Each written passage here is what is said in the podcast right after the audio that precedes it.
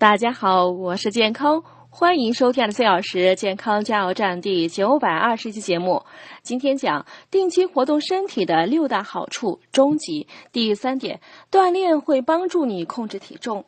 人运动时会消耗掉些热量，运动的越激烈，热量消耗的就越多，也就越容易控制体重。你甚至不必腾出大把时间专门来做运动，平时少乘电梯，多走楼梯，少开车，多骑车，做做家务活，饭后少看电视，出去散步，这些呢都会帮助你消耗能量，控制体重。第四点，